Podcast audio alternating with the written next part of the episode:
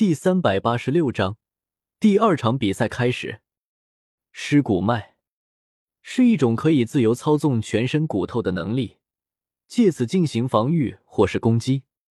只要是与骨有关系的，如造骨细胞、破骨细胞、钙浓度等，都能无限制的操纵，可以使骨头生成、分解或保持硬化。天尸骨脉，与其说是一本斗技。倒不如说是一个对于尸骨脉的分阶。尸骨脉可以分为天尸骨脉、地尸骨脉。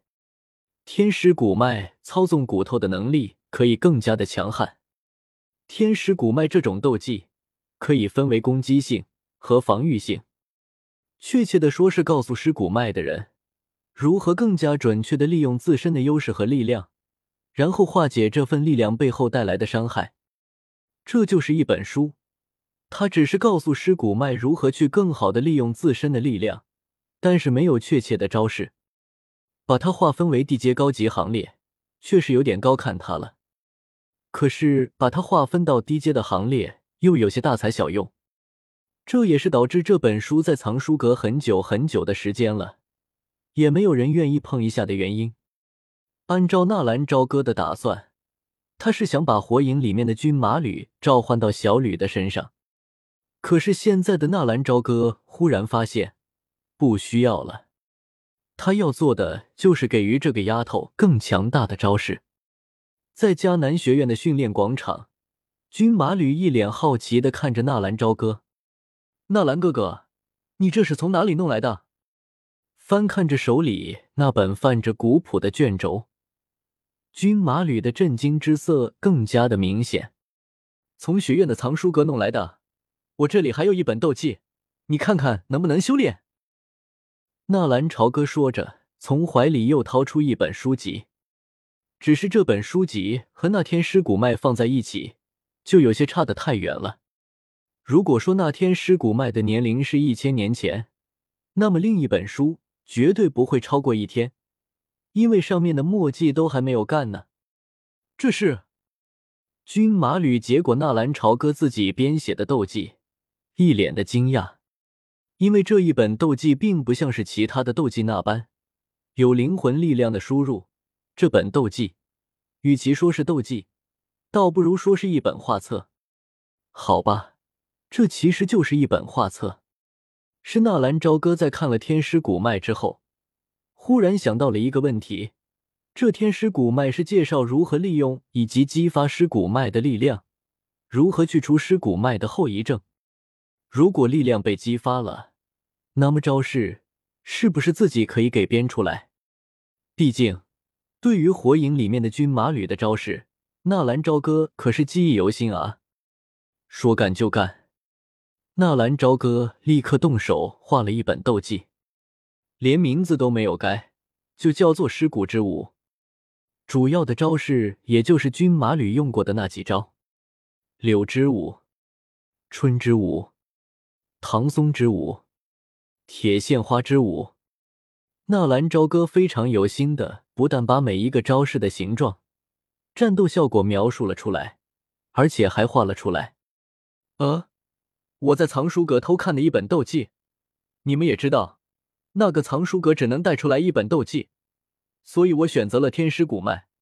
不过，那本斗技我也是学会了，我给你画出来了，像不像相比成样？你看着练练。纳兰朝歌说完这句话，也感觉自己是不是有点太尼个了？军马吕才十岁啊，就这么让他自己寻思着创造斗技？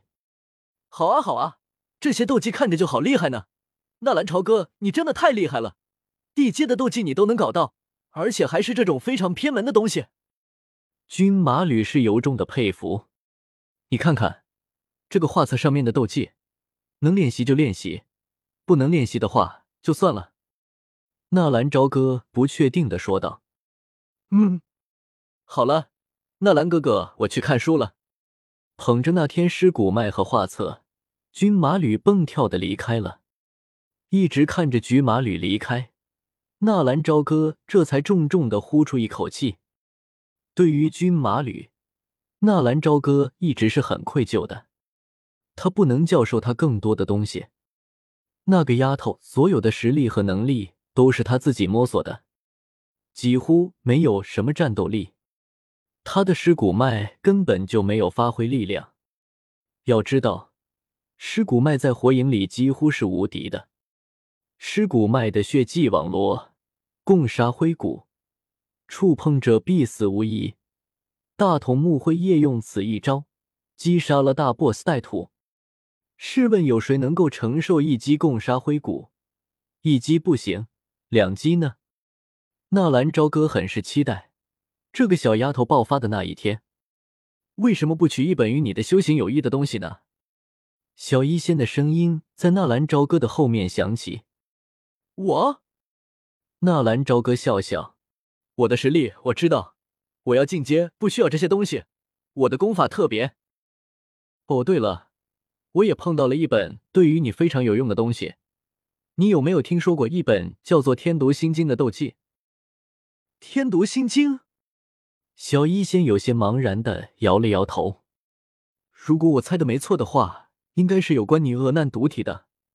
但是好可惜，那天毒心经外面包围了一层浓郁的毒气，就连我也差点着了道。包围了毒气，小医仙愣住了。我从来没有听说过有那种斗技是关于恶难毒体的。我们天生带毒，这种体质没法修炼，不像是后天毒体可以用毒养身子。而且我问在能力扩大的同时，寿命也是在急速的缩短。等到有一天我控制不了体内的毒素，到时候还请你妥善处置我的身体。胡说什么呢？我一定可以帮你控制这恶难毒体。那个东西我已经做好了记号。这次的内院选拔赛，前五名可以进入藏书阁，你一定要想办法弄到前五的名次，然后我送你进去。只有你能够把那天读心经取回来。你在藏书阁里面的东西上做了记号。小医仙惊恐的看着纳兰朝歌，这个家伙也太大胆了吧！放心，他们发现不了。小哥，嗯，谢谢你。对于小医仙突如其来的神情，纳兰朝歌一时间有些接受不了，直接愣在了当场。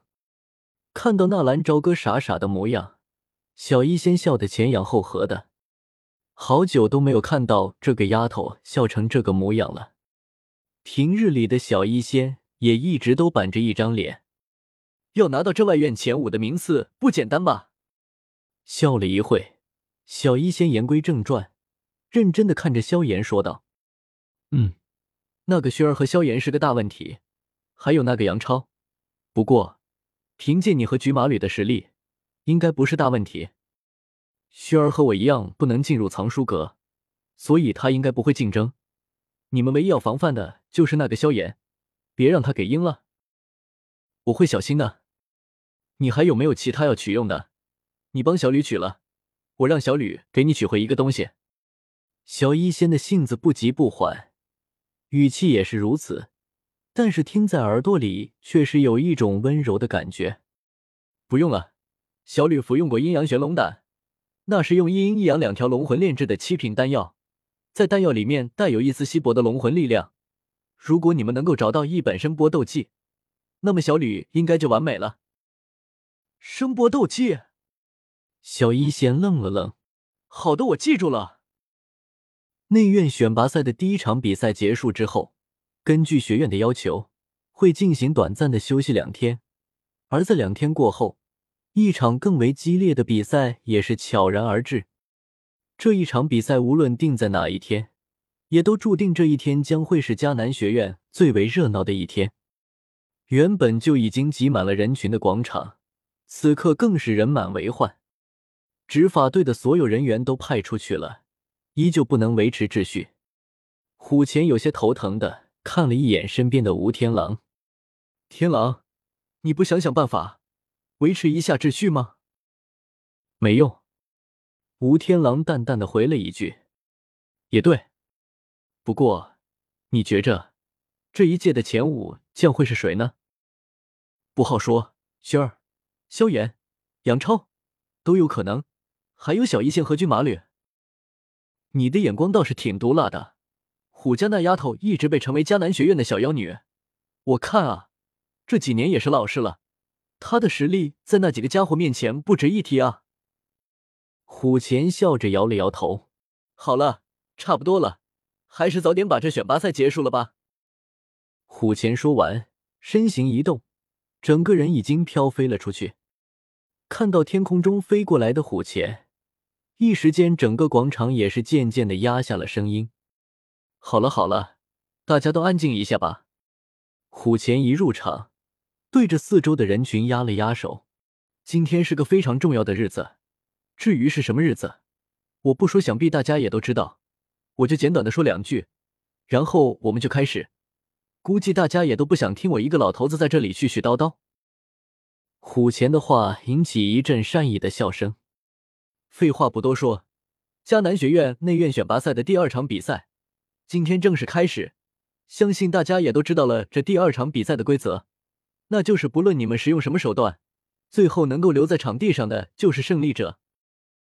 这种模式下，你或许将要面对是围攻、偷袭、背叛，但是我们是斗者，生来就没有所谓的公平之说。不要问我要公平，因为这个老天就不公平。如果他对你们公平的话，你们就不用来我迦南学院苦修。你们的家族就能把你们捧上天，拥有斗帝血脉，生而就是斗宗，甚至是斗圣，投胎其实是没技术活。同样的道理，如果你觉着不公平，你大可以把这种不公平还回去。偷袭、围攻、组团，你们不会吗？我相信你们也都知道了这选拔赛的目的，最后的五十名可以进入内院。内院那里将会是强者的天堂，而这最后的五名，则是可以进入藏书阁选取你们自己的机缘。不要问我藏书阁里有什么东西，我可负责任的告诉你们吗？已经有人从里面取出来过一本地阶高级的功法，一本地阶高级的斗技。羡慕吗？不要说你们羡慕，我也很羡慕。既然羡慕，那么就开始吧，燃烧你们的热血！